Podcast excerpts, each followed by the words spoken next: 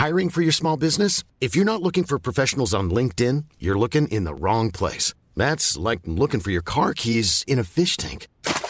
LinkedIn helps you hire professionals you can't find anywhere else, even those who aren't actively searching for a new job but might be open to the perfect role. In a given month, over 70% of LinkedIn users don't even visit other leading job sites. So start looking in the right place. With LinkedIn, you can hire professionals like a professional. Post your free job on linkedin.com slash people today. Life is full of what-ifs. Some awesome, like what if AI could fold your laundry? And some, well, less awesome, like what if you have unexpected medical costs? United Healthcare can help get you covered with Health Protector Guard fixed indemnity insurance plans. They supplement your primary plan to help you manage out of pocket costs. No deductibles, no enrollment periods, and especially no more what ifs. Visit uh1.com to find the Health Protector Guard plan for you.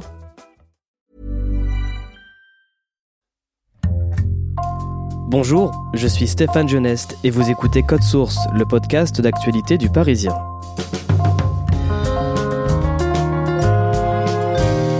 En France, à cause du coronavirus et du confinement, près de 9 millions de personnes sont aujourd'hui au chômage partiel.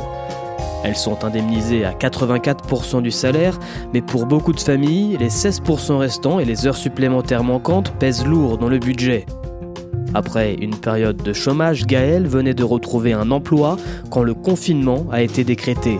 Avec son compagnon, il tente de ne pas faire peser sur leurs enfants ces nouvelles contraintes budgétaires. Claudia Prolongeau a recueilli son témoignage.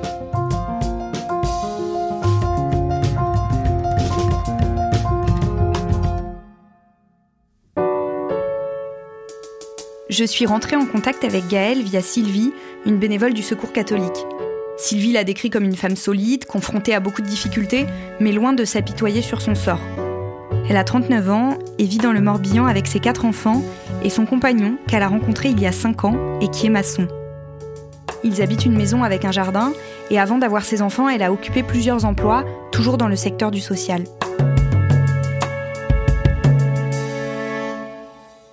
J'ai été euh, auxiliaire de vie scolaire, j'ai été euh, auxiliaire de vie à domicile, j'ai également été directrice de centre de loisirs. Enfin, j'ai fait beaucoup d'emplois avant d'avoir mes enfants. Euh, ensuite, mes trois premiers sont très rapprochés, ils ont tous un an d'écart. Mon aînée est rapidement tombée malade, on ne savait pas exactement ce qu'elle avait, mais elle est tombée malade. Donc, euh, j'ai pris les congés parentaux de façon à pouvoir poser les diagnostics. Et de fil en aiguille, je n'ai pas repris le travail. Euh, aujourd'hui, elle a 11 ans et la situation médicale commence juste à se stabiliser pour me permettre de repartir vers l'emploi.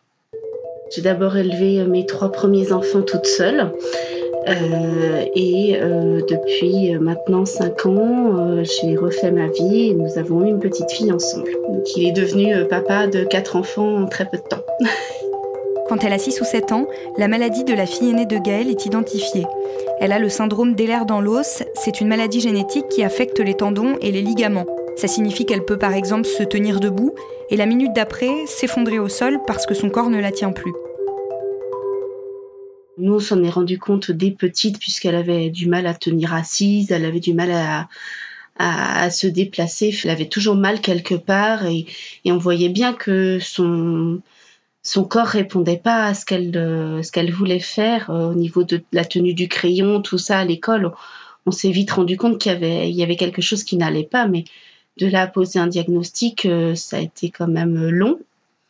Euh, il a fallu euh, énormément de bilans, de rencontres avec les médecins. encore aujourd'hui, hein, c'est on tourne à, euh, je dirais, environ six rendez-vous médicaux par semaine.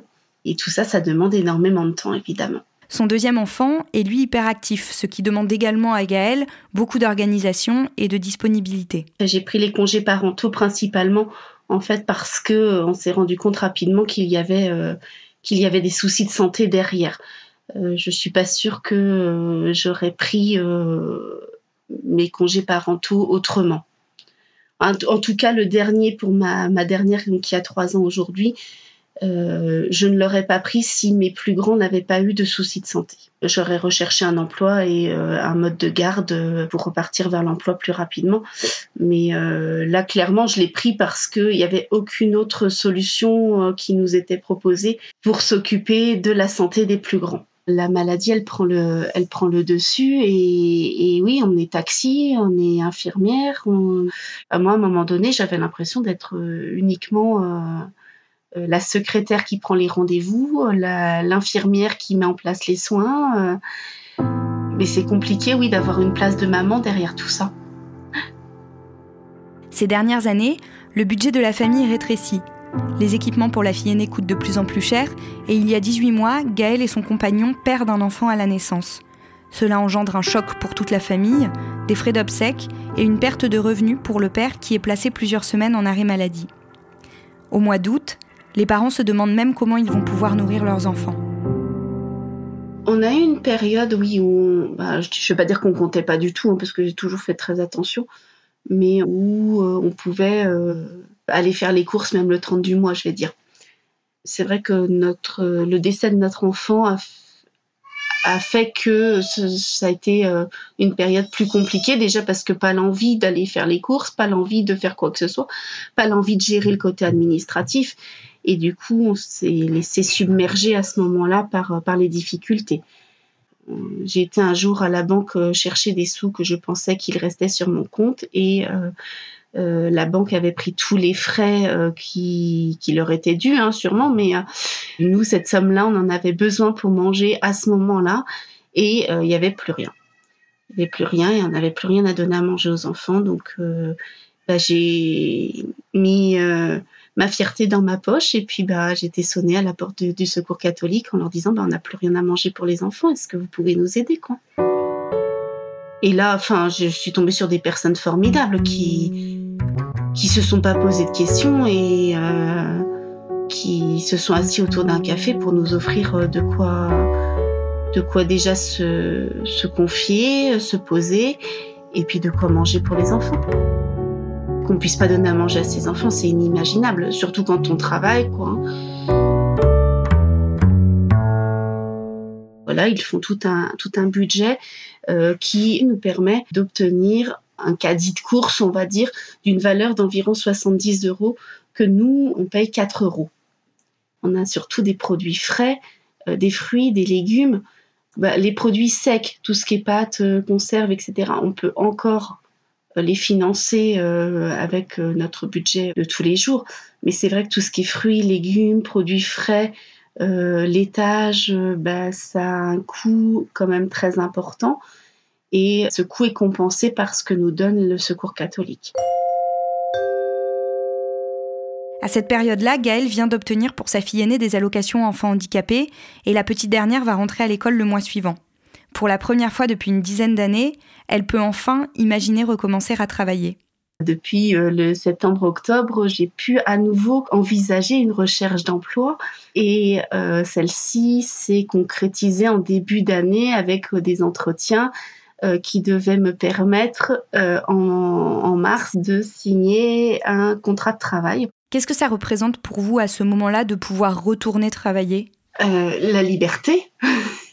la liberté, puis le fait de, de, de pouvoir aussi euh, bah, apporter ma pierre à, à, la maison, de pouvoir faire autre chose. C'était une porte de sortie en fait euh, pour, euh, pour que financièrement on puisse bah, vivre correctement c'est très important d'avoir une vie en dehors de sa maison. Enfin, moi je le vois comme ça en tout cas. Euh, J'ai jamais euh, rêvé d'être une maman qui restait à la maison à élever ses enfants. C'était pas mon objectif. La vie a fait que ça s'est passé comme ça, mais euh, c'était pas mon objectif premier. Et aujourd'hui, bah, j'avais envie, oui, de retrouver euh, une vie autre qu'une vie de maman être aussi une femme, être aussi euh, voilà une personne euh, qui va à son travail, qui revient, qui a une vie classique, on va dire. Mais les enfants euh, n'ayant plus d'école et le confinement ayant été décidé, ben, le contrat a été suspendu et je ne sais pas du tout si ce poste il sera toujours d'actualité au moment de la reprise, quoi. Vous imaginiez que ça pouvait aussi être ça, la conséquence du coronavirus pour vous? Pas, pas quand les cas étaient en Chine, on va dire.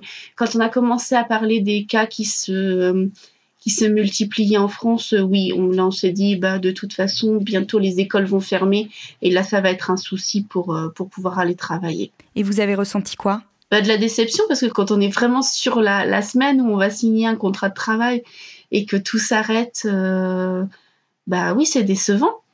Aujourd'hui, on n'a pas de date de reprise et on n'en aura peut-être pas tout de suite. Enfin, voilà, même s'il y a une date d'annoncer, euh, euh, personne aujourd'hui ne peut dire si cette date, elle sera effective ou pas, si les enfants vont reprendre l'école ou pas. Tout le monde y va de sa théorie, mais on n'en sait absolument rien. On ne peut pas reconstruire de projet à nouveau et, là, moi, je me dis que je ne reprendrai pas avant septembre, du coup. Hein. Clairement, je n'imagine pas trop que la situation s'éclaircisse suffisamment d'ici euh, fin juin pour euh, avoir un objectif de reprise. Au poste qu'elle devait occuper, Gaëlle, qui aurait quand même eu besoin de ses mercredis pour les rendez-vous médicaux, aurait gagné 700 à 800 euros, contre les presque 400 qu'elle percevait en congé parental. Son compagnon, qui fait beaucoup d'heures supplémentaires, a lui perdu une partie de son salaire en mars puisqu'il est au chômage partiel. Là, on a du coup le salaire de mars qui vient d'arriver, euh, sachant que le mois de mars, euh, il y a eu quand même 15 jours de travailler. On a une perte euh, de 300 euros sur les 15 derniers jours de mars, du coup. Donc, on prévoit sur le mois d'avril une perte de 600 euros. Déjà, on ne sait pas comment on va tout payer, mais fin avril, on sait encore moins comment on paiera tout au mois de mai, quoi. Parce que là, on sait que le mois d'avril sera complètement chômé, donc on n'arrivera pas à tout financer avant le confinement, on avait, euh, moi j'ai ma maman qui euh, facilement arrivait avec un cabas de yaourt ou, un cabas de courses euh, divers et variés, chose aujourd'hui qu'on ne fait plus pour protéger tout le monde. Ça fait aussi partie de ce manque financier hein, parce que bah, ce qu'elle pouvait m'apporter, aujourd'hui on ne l'a plus. Il faut l'acheter. À ces difficultés évidentes vient s'ajouter le manque de la cantine à l'école, sur laquelle les parents ont pris l'habitude de s'appuyer. Je ne peux pas faire des repas au prix que je paye le repas à la cantine. Là, euh, nos enfants, pour 2,90, ils ont comme une entrée, un plat, un laitage et un dessert. Euh, moi, clairement, je ne veux pas concurrencer ça, quoi. Donc, euh, oui, il y a ce coût, ce coût financier supplémentaire de devoir leur prévoir des repas midi et soir, de euh, d'essayer aussi de, bah, de leur faire des choses qui font un peu plaisir parce que dans cette situation de confinement, bah, ils ont aussi besoin de petits plaisirs pour se changer les idées. On va faire, euh, on va faire des, des, soirées pizza juste pour leur faire plaisir, pour leur changer les idées, par exemple. Chose qu'on fait pas forcément autrement. Il faut bien se dire que dans le supermarché, on va pas forcément trouver les produits de premier prix puisque les gens se ruent dessus. Et quand on va faire les courses, on va acheter ce que l'on trouve et pas forcément ce qu'on a mis sur notre liste de choses qu'on avait prévu d'acheter. Jambon, euh, les saucisses pour les enfants, enfin, c'est des produits que je vais acheter euh, ordinairement en premier prix et qu'aujourd'hui, je vais devoir acheter bah, ce qu'il y a dans le rayon, c'est-à-dire souvent le produit de marque. Heureusement, Gaël peut encore compter sur le secours catholique, mais là encore, le coronavirus a changé la donne. Il y a eu une semaine, il me semble, où il n'y a pas eu de colis alimentaires. Mais là, aujourd'hui, euh, la distribution a repris sous forme là, de, colis euh, préparés à l'avance, où les bénévoles mettent ce qu'ils ont, mais principalement euh, des produits secs. Aujourd'hui, il n'y a plus aucun produit frais dans la distribution.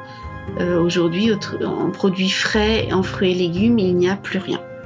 Donc c'est une distribution de produits secs. Alors bien sûr, ça aide, mais euh, le panier que l'on doit faire ensuite en course est plus important que ce qu'on pouvait faire les semaines avant le confinement.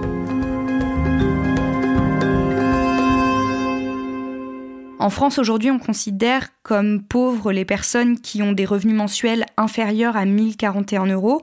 Est-ce que vous considérez que vous en faites partie, vous? Cette notion de pauvreté, elle est. Hum, tout dépend du nombre de personnes dans le foyer, quoi. Enfin. Un foyer de deux adultes à 1000 euros, il peut peut-être s'en sortir. Un, foyer avec euh, six ou huit personnes, ça va être tout de suite beaucoup plus compliqué. J'arrive pas à me dire on en fait partie ou on n'en fait pas partie. on vit avec ce qu'on a, mais j'arrive pas à me dire voilà on est pauvre ou on l'est pas. On fait avec ce qu'on a, c'est tout. Lundi 13 avril, Emmanuel Macron a eu un mot dans son allocution pour les familles modestes et a promis des aides à près de 4 millions de foyers. Je me dis pas est-ce qu'on va avoir telle prime ou est-ce qu'on va avoir telle aide? Euh, on aimerait pouvoir vivre de nos revenus, mais c'est pas forcément le cas. Donc là, l'aide, est-ce qu'on y aura le droit? Je sais pas. Euh, en attendant, on va pas compter dessus et plutôt essayer de gérer au mieux pour que pour que les enfants ne ressentent pas cette, cette baisse de revenus parce que c'est pas à eux de, de subir ça. On essaye de leur éviter ce souci supplémentaire. Ils sont déjà très tracassés par, euh, par ce confinement, par, euh, par le fait qu'on puisse tomber malade. Euh, par le fait de ne plus voir leurs camarades, etc. On va pas leur rajouter le fait de se tracasser pour le, côté financier. Ils ont bien assez de temps avant de se tracasser pour ça et c'est pas pas un tracas d'enfant. Et puis bon, on est pas malheureux, nous on a un jardin, on, est en maison. Euh, je pense que c'est plus compliqué encore pour d'autres personnes qui sont avec plusieurs enfants dans des logements euh, plus petits. Oui, là, la situation peut être vite invivable pour ceux qui peuvent pas beaucoup sortir. Nous, on a la chance d'avoir un jardin et de pouvoir euh, aller dehors quand on veut. Donc, on ne on fait pas partie des plus malheureux non plus. À mon avis, il faudra quand même une bonne année pour réussir à nouveau à tout avoir à plat. Mais je pense que ça va être vrai pour beaucoup de familles aussi, même sans grosse perte financière, avec cette peur de la maladie, tout le monde va mettre du temps à reprendre une vie euh, normale. Claudia, quand tu as interviewé Gaëlle, elle ne savait pas si elle était éligible à l'aide promise par Emmanuel Macron aux familles lors de son allocution du 13 avril. Est-ce qu'aujourd'hui, elle en sait un peu plus? Je l'ai recontactée et, euh, et, effectivement, elle en sait un tout petit peu plus.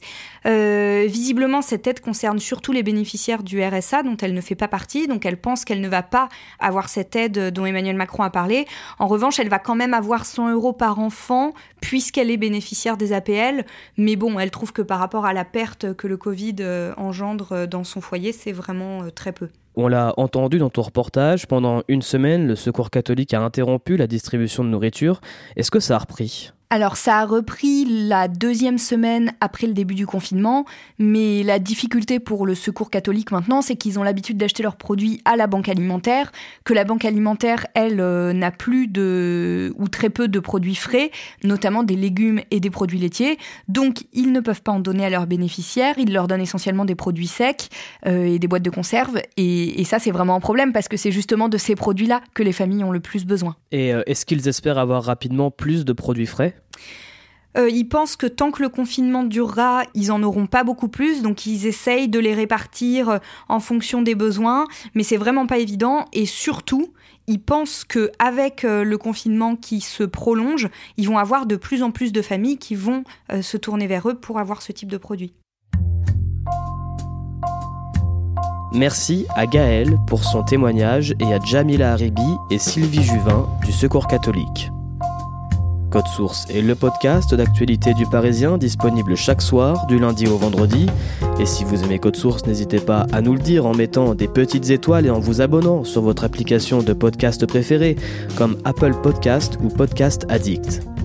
Cet épisode de Code Source a été produit par Marion Botorel et Thibault Lambert. Réalisation Julien Moncouquiole.